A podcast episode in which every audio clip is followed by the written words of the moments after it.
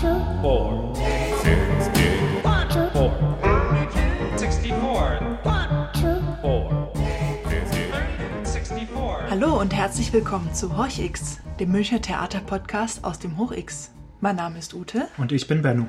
In unregelmäßigen Abständen stellen wir euch hier KünstlerInnen vor, die in, für, mit und gegen diese Stadt arbeiten.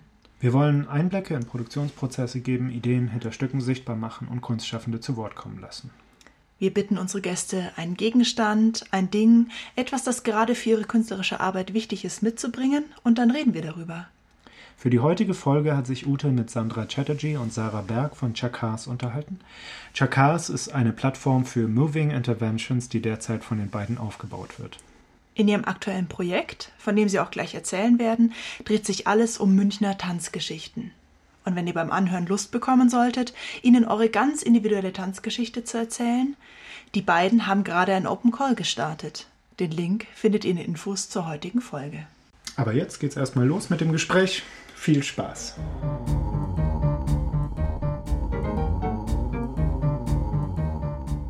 Ich spreche heute mit Sandra Chatterjee und Sarah Berg von Chakas, der Plattform für postmigrantische und postkoloniale Perspektiven im Tanz. Und äh, wie immer bei Horch X ähm, haben wir eine Art Aufhänger für das Gespräch, in dem ihr Gegenstände mitbringt, die wichtig sind für eure künstlerische Praxis. Sandra, was hast du denn mitgebracht? Also ich habe etwas mitgebracht, das man auch hören kann, bevor ich. Ähm, das sind diese Metallglocken, die beim indischen Tanz ähm, an den Fußgelenken getragen werden, um den Rhythmus zu ja, hörbar zu machen. Mhm. Die ja ein ganz integraler Bestandteil meiner künstlerischen Praxis, aber und auch meiner Ausbildung sind, aber auch ein ganz ähm, ja, irgendwie dafür stehen auch, was mich jetzt zu so einer Initiative wie Chakas bringen könnte, nämlich auch diese Reibung, dass, äh, dass diese Glocken irgendwie dann doch in Deutschland ähm, vielleicht nicht so äh, an einem ungewöhnlichen Ort sind. Und ähm, das auch immer sehr bemerkbar war, weil sie natürlich hörbar sind, wenn man sie auch rumträgt. Und diese Reibung eigentlich ein jedes Mal begleitet, wenn man mit ihnen unterwegs ist. Und dann aber auch, dass sie wirklich so wie eine Art äh, Stereotyp auch mit dem äh, äh, indischen Tanz verbunden werden in der Vorstellung vieler, ähm, die auch eine Art von Reibung ist, die, die zu Chakras sozusagen beiträgt oder zu den Gedanken hinter Chakras beiträgt. Okay, über diese Reibung werden wir gleich nochmal sprechen. Sarah, was hast du denn mitgebracht? Ja, schön, dass wir dabei sein können, Ute. Ähm, was habe ich mitgebracht? Ja, im Geiste habe ich was mitgebracht. ähm, ein, äh, ein Bild von meinen Eltern. Und äh, dieses Bild ist aufgenommen, ja, vielleicht so 1971, 72. Und äh, man sieht zwei junge Menschen, die so Ende 20, Anfang 30 sind. Und letztendlich sind es zwei sehr unterschiedliche Menschen eine weiße Frau, sehr schmal und schlank und groß mit langen roten Haaren und ein ghanaischer junger Mann ähm, mit seinem Afro in den 70er Jahren und viel Schmuck. Und ähm, ja, ich habe letztens dieses Foto wieder gefunden und musste dann äh, an unser Gespräch auch denken, weil es doch sehr offenkundig wird auf diesem Bild, welche zwei Welten da aufeinander gestoßen sind. Und um es kurz zu machen, sie haben sich beim Tanzen kennengelernt. Ah. Damals. Und Ja. insofern sind sicher auch zwei unterschiedliche Tänzer und eine, ein Tänzer und eine Tänzerin, zwei sehr unterschiedlicher Natur aufeinander gestoßen. Also ihr habt jetzt schon drei Themen genannt, um die es äh, also äh, äh, bei euch geht, beziehungsweise bei Chakas geht. Äh, das eine ist das Tanzen, das zweite sind ähm, migrantische Biografien, beziehungsweise auch äh, die Differenz zwischen äh, den, quasi den Einheimischen und neu dazugekommenen und als weitere Klammer München als Ort. Genau. Genau, Sandra, vielleicht magst du mal kurz skizzieren, worum es jetzt genau in diesem Projekt geht, beziehungsweise auch, was Chakas eigentlich Mhm. ist als Plattform. Also Es geht darum, und wir haben gerade so als ähm, Motto Moving Interventions genommen. Also es geht wirklich um Interventionen in einer Tanzlandschaft einerseits, in einer künstlerischen Tanzlandschaft einerseits, wo ich, und da spreche ich jetzt wieder aus sehr persönlichen Erfahrung als Künstlerin, das Gefühl hatte, dass bestimmte Themen nicht präsent genug und nicht weitgehend mhm. genug verhandelt werden. Und diese Themen haben einerseits mit, wie du schon gesagt hattest, mit Migration, mit Differenz zu tun, mit dem Postkolonialen. Das Postkoloniale ist ja ein bisschen so ein Schlagwort, das in der Tanzlandschaft immer wieder und immer häufiger und auch das Dekoloniale auftaucht. Aber es hat selten oder zu selten einen Bezug zum Hier und zur Postkolonialität ähm, mhm. dieses Ortes oder auch einerseits Münchens und andererseits Deutschlands. Und auch diese Frage, naja, postmigrantisches Theater ist ja irgendwie in aller Munde, aber was wäre denn zum Beispiel das postmigrantische im Tanz? Wie würde das denn aussehen und kann man darüber einen, einen Dialog anstoßen? Also das ist für, für mich so einer der Ausgangspunkte, erweitert gesprochen oder größer gedacht gesprochen, was Chakas ja tun möchte, ist, dass es um im breiteren Sinne auch eine Art von differenzkritische Ansätze im, im Tanz geht, auch wie gesagt, post- und dekoloniale, kritisch weiße Ansätze und was solche Fragestellungen und auch welche Art von künstlerischen Arbeiten kann man da mehr sichtbar machen, tiefer gehen, verhandeln. Und das Zweite wäre dann auch nicht nur, was kann im Tanz, also in der Tanzlandschaft verhandelt werden, sondern was kann durch Tanz verhandelt werden in einem nicht unbedingt mhm. künstlerisch-tänzerischen mhm. Kontext. Mhm. Also das heißt, euch geht es einerseits um den Diskurs, also dass man quasi drüber spricht in Form von Workshops, Vorträgen und so weiter und so fort, aber auch um konkrete künstlerische genau. Projekte. Mhm, absolut, genau. Okay. Und ja. äh, das alles soll Chakas als Plattform zusammenführen, damit, wie Sandra auch schon sagt, äh, durch den Tanz eben neue Sichtweisen eröffnet werden können. Ähm, vielleicht magst du ja auch noch ein bisschen von der Bedeutung erzählen von Chakas, weil was mir, als wir drüber gesprochen haben und wir uns drüber, äh, äh, ähm, also als wir äh, überlegt haben, was auch unser, unser, unser sozusagen unser Wort, unser Begriff, äh, unser Logo sein könnte, ähm, hat mir sehr gut gefallen, als äh, Sandra sagte, Chakas bedeutet auch ein Stück weit Schwindel und Taum. Taumel.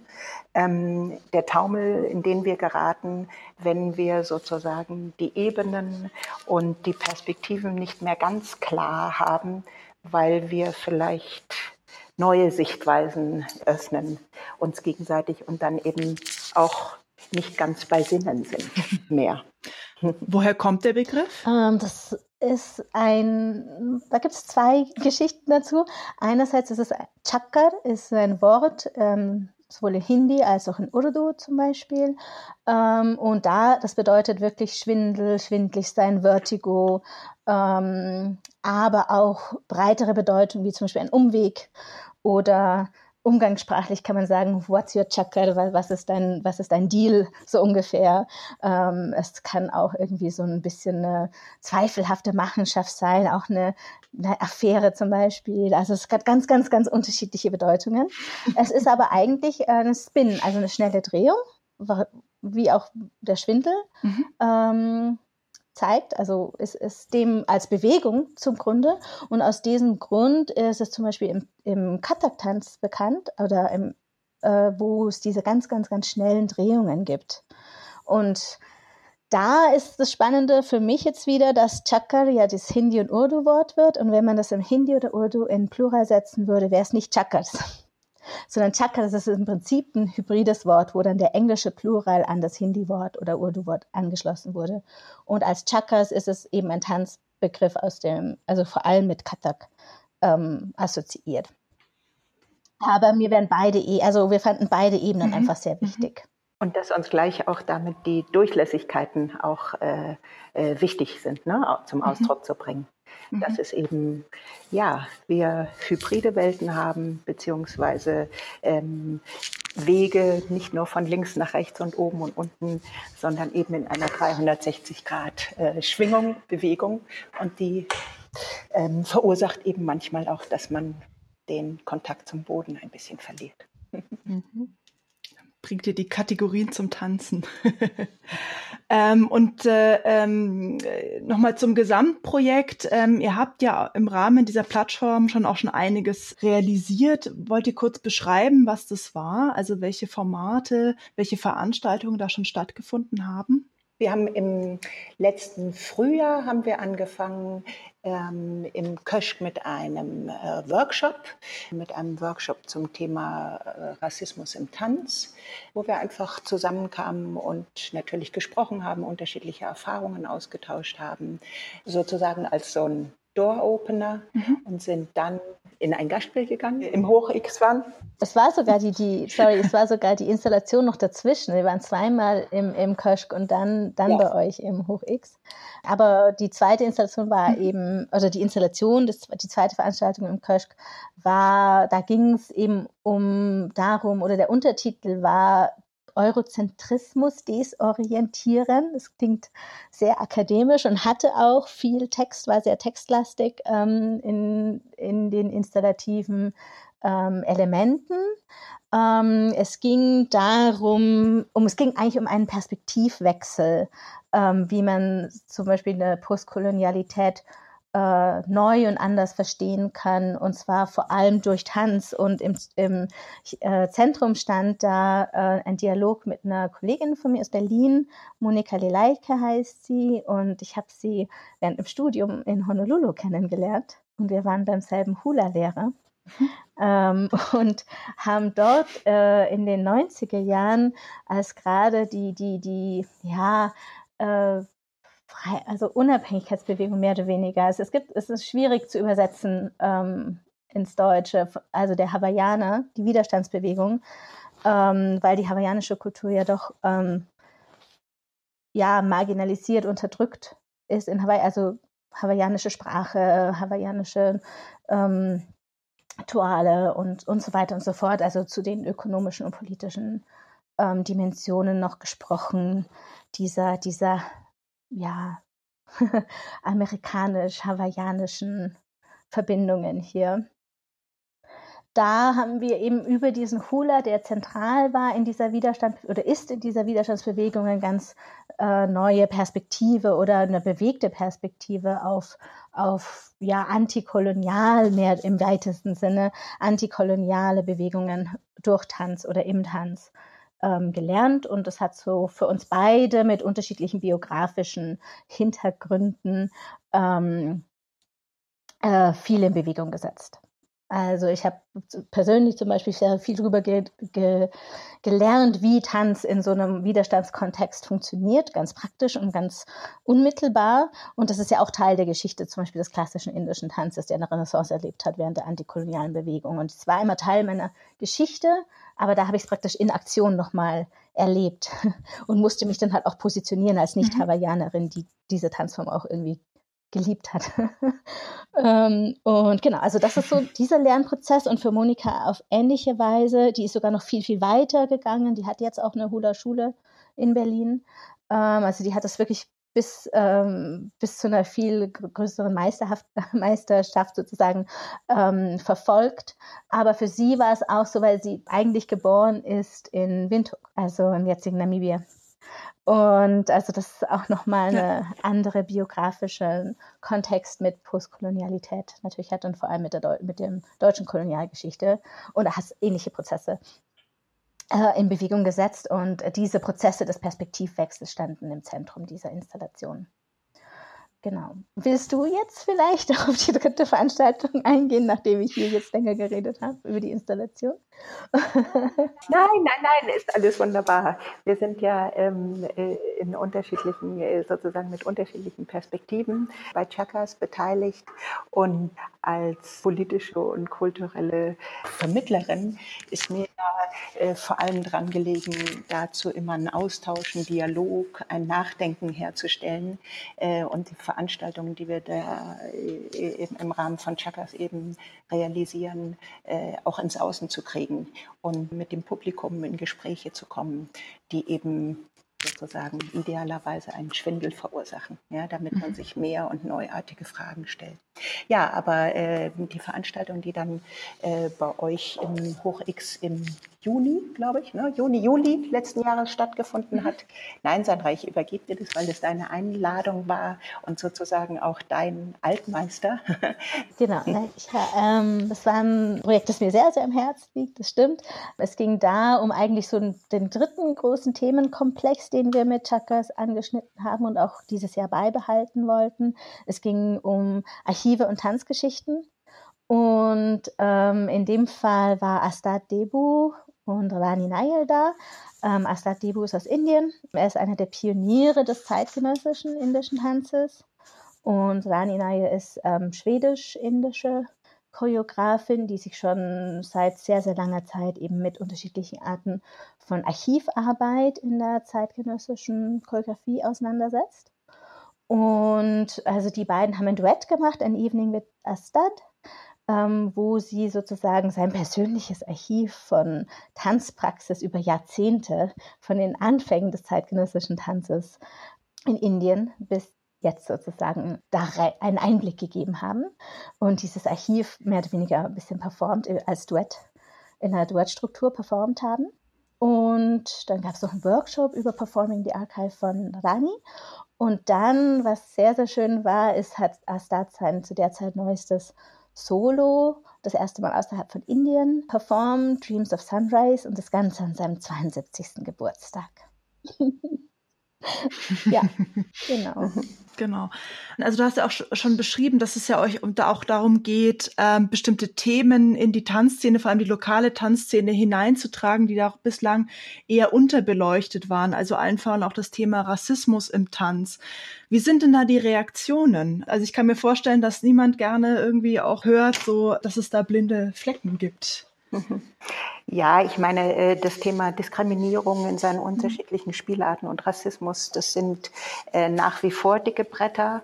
Ähm, das hängt eben zusammen, ähm, was Sandra schon angedeutet hat, mit extrem kolonialen ähm, sozusagen Erinnerungsstücken und äh, äh, extrem postkolonialer äh, Erziehung, die noch ein Stück weit in uns allen drin hängt. Ähm, und wenn man mit solchen dicken Rucksäcken anmarschiert kommt, ähm, da gibt es eben natürliche Widerstände. Mhm. Aber gerade im Tanz beobachten wir eben schon, dass es so einen natürlichen Reflex gibt von, naja, wir kommen doch sowieso über unsere Bewegungen, über unsere Körper, über unsere Körpersprachen zusammen. Wie kann es denn da eigentlich diskriminierend und rassistisch zugehen?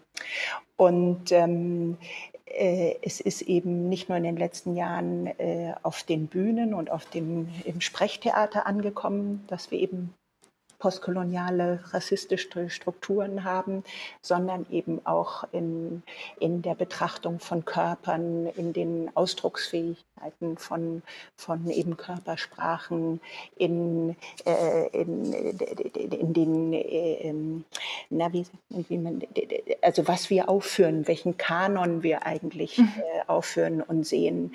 Und äh, da ist der Tanz eben nicht gefeit. Und letztendlich kann man ganz praktisch sagen, wenn so jemand wie, wie Sandra äh, lange Zeit hören durfte, dass sie mit zum Beispiel Anträgen, Projekten, äh, Ideen äh, letztendlich ja indischen Tanz macht, in Anführungsstrichen, ähm, äh, oder indische, Indisches auf die Bühne bringt und das mit zeitgenössischem europäischen Tanzgeschehen sozusagen nicht zu tun hat, beziehungsweise das exotisiert wird, darum geht es ja immer, mhm. ähm, dann denken wir, dass es da zu einem Umdenken kommen muss, beziehungsweise da eine Perspektive sehr viel erweitert werden muss. Ja, das, man kann es im Grunde ähnlich sagen wie in, in der Musik, wenn man von Weltmusik spricht. Ja, ab wann beginnt denn eigentlich Weltmusik?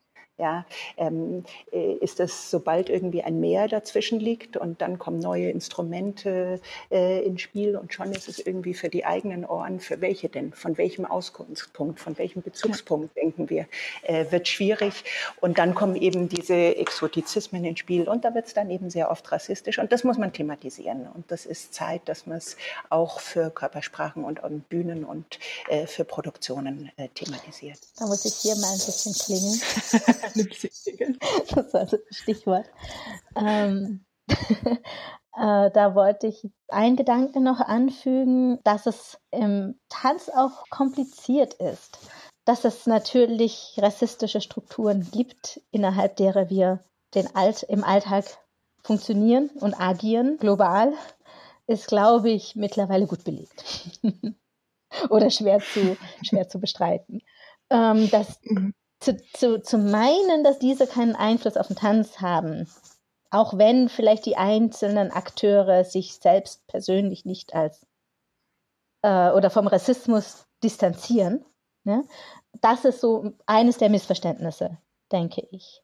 Und darum finde ich es auch so mhm. wichtig zu sagen, dass im Großen und Ganzen geht es wirklich auch darum, Strukturen zu hinterfragen und zu hinterfragen, wie die auf uns wirken und wie die unser Handeln beeinflussen, ohne dass wir es vielleicht merken. Und dass viele der blinden Flecken kommen wirklich daher. Ähm, das zu konfrontieren mhm. allerdings ist nicht einfach und wird auch nicht, ähm, ja, wird nicht mit offenen Armen so gerne gemacht. ähm, was auch wiederum über die Strukturen spricht. So, sagen wir es mal so.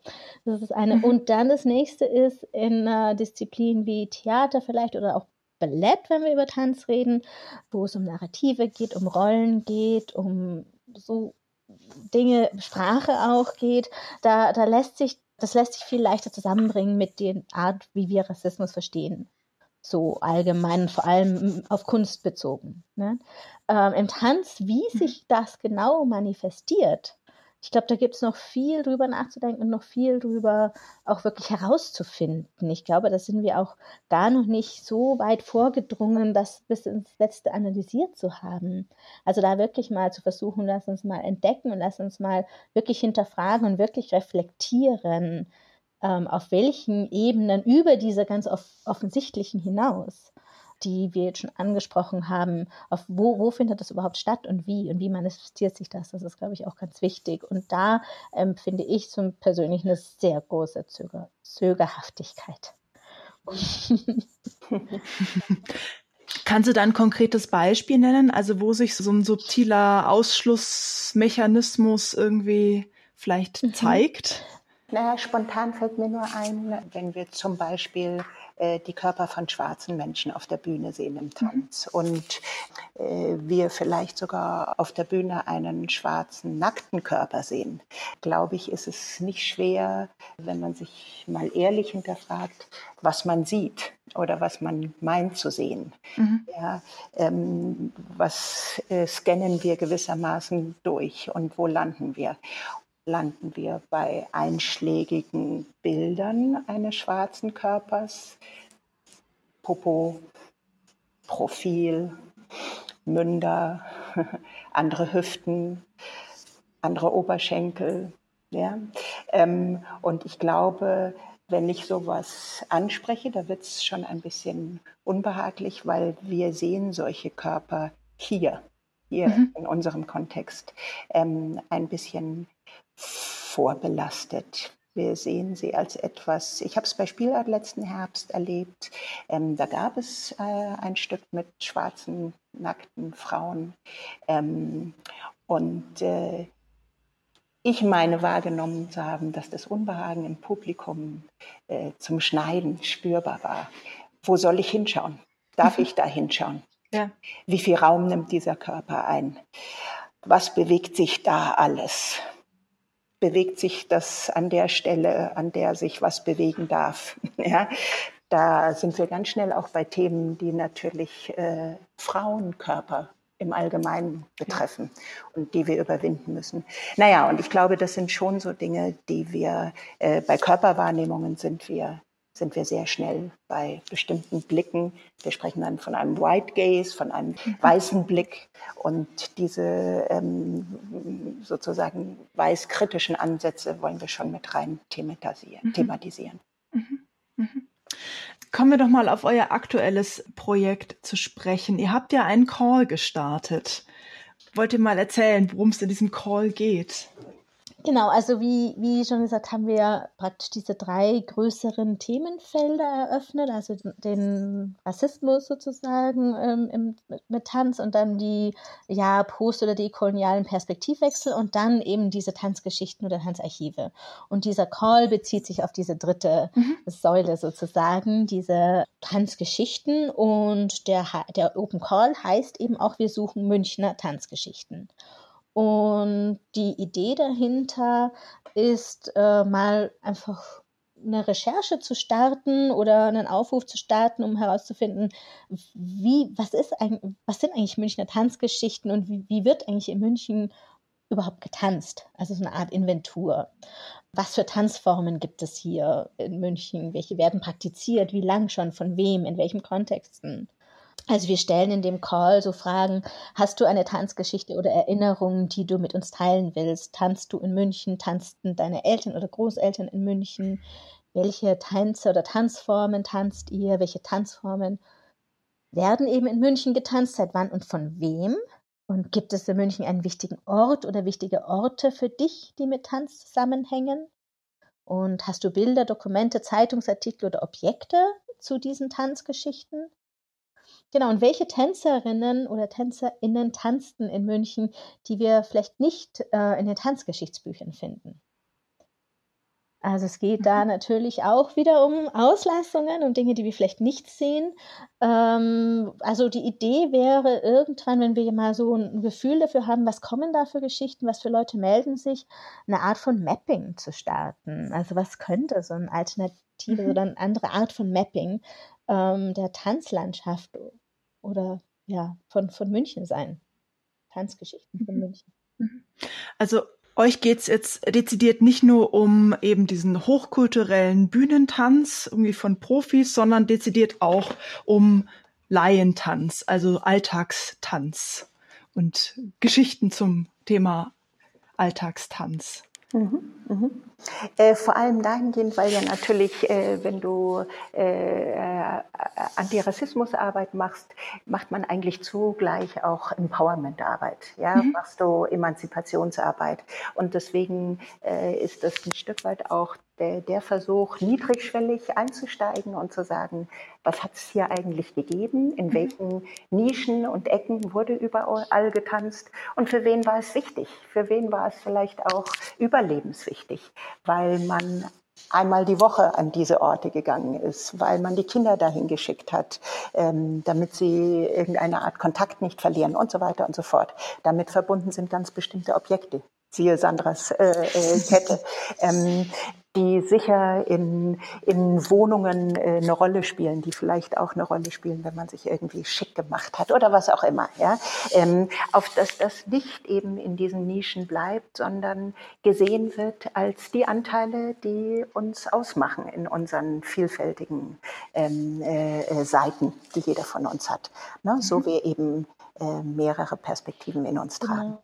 Also es gibt ja so viele ähm, ja, Tanz- Welten und Orte, die ja extrem dynamisch sind. Ja? Und diese auch mal in Zusammenhang zu bringen oder mal zu mappen, ist eben eine Intention dahinter. Und dann natürlich auch ähm, bringt es, kommt es natürlich auch mit Migrationsgeschichten zusammen. Also es wird so viel, extrem viel mhm. Tanz, also einerseits in Tanzschulen natürlich, auch Laientanzschulen unterrichtet, andererseits aber auch in Kulturvereinen von bestimmten Gruppen, also Gruppen oder Vereinen. So.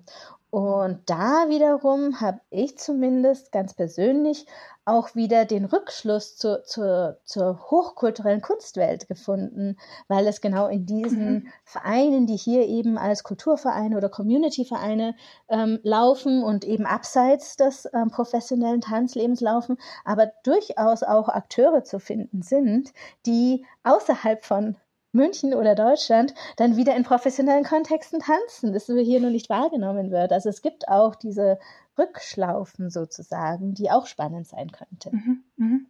Und damit treten wir dann natürlich auch wieder gewissermaßen politische oder aktivistische Felder, ne? ja. weil das ja dann ganz oft verbunden ist mit einzelnen Menschen, Personen, die das Ganze vielleicht auch nicht umsonst getan haben, sondern eben ihre eigene äh, politisches äh, ähm, lebendig bleiben. Ne? Mhm, mhm. Also es geht darum, erstmal auch diese unbekannten Tanzorte sichtbar zu machen, aber auch die Menschen mit ihren Biografien irgendwie äh, quasi auf der Landkarte der Stadt äh, äh, auftauchen zu lassen, mhm. auch in der Vielfalt. Weil natürlich, wenn man über München und Tanz nachdenkt, dann denkt man irgendwie an, keine Ahnung, den Kocherlball und mhm. äh, das Staatsballett. oder ähm, äh, Schuhplattler ähm, aber natürlich nicht mhm. an den indischen Tanz zum Beispiel, an deine genau. Fußschellen. Mhm. Und ähm, wie sammelt ihr dann diese Geschichten? Also sind es dann Interviews oder Dokumente oder wie? Ähm, ja, es kann ganz, das Material, das ihr generieren wollt damit? Es kann ganz unterschiedlich sein. Es können mhm. kon ganz konkret Objekte sein. Wahrscheinlich ist es vielleicht auch ein Stück weit verbunden mit Musik.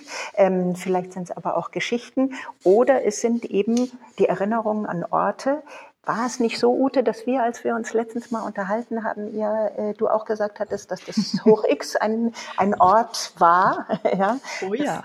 ähm, an dem getanzt wurde, kannst du gleich nochmal sagen. Und ja. ähm, genau, und das wäre natürlich super, wenn man äh, all dieses Material, diese Dokumente oder eben diese ideellen Geschichten, wir müssen bei unseren Themen auch immer ein Stück weit äh, so Zwischenebenen, äh, äh, glaube ich, äh, mit in Betracht ziehen, was es so zutage fördert, ne? um etwas zu mappen, was im Diesseits und im Jenseits irgendwie verortet sein kann. Mhm, mhm.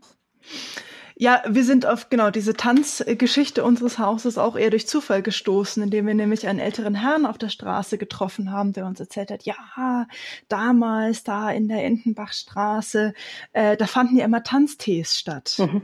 Mhm. Und also das muss dann so in den 60ern, 70ern äh, äh, gewesen sein. Also unser Haus war ja äh, schon immer ein Theater, aber eben ähm, im Besitz der Kolping-Familie, also es ist auch immer noch im Besitz des Kolping-Werks und ähm, als Begegnungsstätte eben vor allem für junge Leute. Und äh, genau, da muss es diese Tanztees gegeben haben, wo er auch, wie er erzählt hat, seine Frau, seine ja, zukünftige schön. kennengelernt hat. Und es gab einen großen Kronleuchter, der mitten im Saal hing und darunter wurde dann äh, geschwurft. Ja, und äh, da siehst du, da schließt sich ja gewissermaßen schon genau. der Kreis, wo sich Menschen kennenlernen ähm, und verlieben. Ähm, und ich erinnere auch, dass in der Installation im Köschk hatte äh, Sandra auch ein Bild, ein Foto von, von ihren Eltern, ich glaube von einer Faschingsfeier, äh, äh auch mit äh, aufgehängt.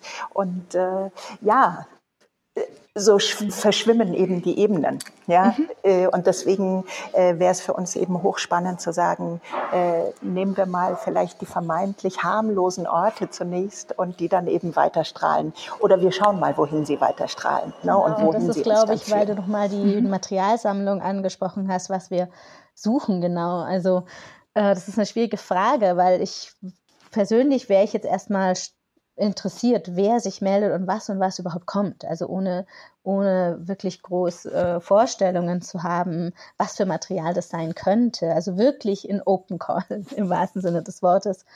Und ähm, dank der Basisförderung der Stadt München sind wir jetzt sicherlich noch nächstes Jahr am Arbeiten, also 2021. Ähm, das heißt, äh, zumindest von, von, von, von der Plattform her, also von der Plattforminfrastruktur her. Und wir hoffen natürlich, dass sich in diesem doch längeren Zeitraum, den wir jetzt haben, ähm, da ein bisschen auf eine Entdeckungsreise zu gehen, äh, was finden wird oder was ergeben wird, dass wenn wir jetzt den, die erste Runde von, von Material oder Kontakte mal bekommen haben, dass sich dann zeigen wird, was für Material gibt es, was für Interessen gibt es und in welche Richtung kann man dann dieses Mapping weiterdenken und wie kann man es dann auch irgendwann mal umsetzen und dafür muss natürlich wieder ein Förderantrag geschrieben werden etc. etc., weil diese, diese äh, Einzelprojekte natürlich ähm, wieder finanziert werden müssen. Ja. Ähm, und insofern ist es jetzt wirklich so eine Vorrecherche, ähm, die mal hoffentlich auch zeigt, ja, in welche Richtung könnte denn das Material gehen, das kommt oder die Geschichten oder die Interessenten. Mhm. Wir haben ja ähm, sozusagen in unserer, in unserer Vorstellung, was Chakars auch ist, geschrieben, dass es auch äh, die Möglichkeit bieten soll, Resonanz- und Imaginationsräume zu eröffnen. Und ähm, ja, wenn wir jetzt zum Beispiel in, in Zusammenarbeit mit euch, mit dem Hoch X, so einen Raum eröffnen können, dann würde das ja eigentlich bedeuten, dass wir auch äh, aus einem Theater eben einen erweiterten Ort machen. Ja, dass wir dort äh, Menschen eben äh, hinein und hinaus äh, äh gehen sehen, äh, die eben mit unterschiedlichen Geschichten äh, kommen und diese anbieten und äh, wir vielleicht einfach zusammen ja, imaginieren, was es auch sein kann. Deswegen steht Chakas zugleich auch für sozusagen eine Erweiterung von ähm, den Orten, die wir vielleicht manchmal auch so kulturpolitisch so ein bisschen eng sehen. Ne? Was auch immer sich jeder vorstellt, wenn ich das jetzt sage. Also euch geht es äh, nicht nur darum, jetzt irgendwie auf ein konkretes Ziel, zum Beispiel ein Theaterprojekt oder Tanzprojekt hinzuarbeiten, sondern irgendwie darüber hinaus auch äh, eben diesen Begegnungsraum zu schaffen, ähm, äh, der eben genau, der, der sich halt auch nicht erschöpft in diesem künstlerischen genau. Produkt, das quasi auf dem Weg entstehen wird. Und dann könnten ganz viele unterschiedliche Dinge äh, ähm, sozusagen daraus resultieren. Aber klar, auch wir haben natürlich mal formuliert, dass vielleicht am Ende dieser, dieses ersten Förderzeitraums mhm. sowas wie ein Festival stattfinden mhm. könnte oder, oder, oder. Äh, das sind alles so äh, Vor-Corona-Gedanken. Nach Corona muss man Dinge anscheinend neu denken und in andere Zusammenhänge setzen. Wir hatten jetzt am Samstag äh, eine Veranstaltung, da hatten wir sozusagen einen ein, Mini-Symposium, das wir natürlich dann äh, ins Virtuelle verlegen mussten. Ja, die schöne Erfahrung ist, dass dann Gäste aus unterschiedlichen Räumen und Zeitzonen teilnehmen können und sich dazugeschaltet haben, die ja genau das beitragen, mit einer anderen Perspektive, mit anderen Kontexten, anderen Erfahrungen, Forschungsgebieten äh, zusammenkommen. Äh, den Antrag hätten wir gar nicht durchbekommen mit solchen Reisekosten, ja, äh, die Leute zusammenzuführen. Also es war eine wunderschöne Veranstaltung, finde ich, ähm, mit äh, äh, äh, Menschen, die sich eben beteiligt haben. Und deswegen sage ich, muss man das jetzt vielleicht auch nochmal neu denken. Und das sind die berühmten Chancen, die vielleicht aus dieser Zeit dann resultieren mhm. können. Ne? Auch für uns. Mhm. mhm. Ja, wer weiß, vielleicht veranstalten wir dann auch wieder Tanztees im Hoch X. Ja. Als Resultat. ähm, und Menschen schalten sich dazu. Genau, genau. Das ist natürlich irgendwie auch gerade eine Riesenfrage für den Tanz generell, aber halt auch für den quasi den Alltagstanz.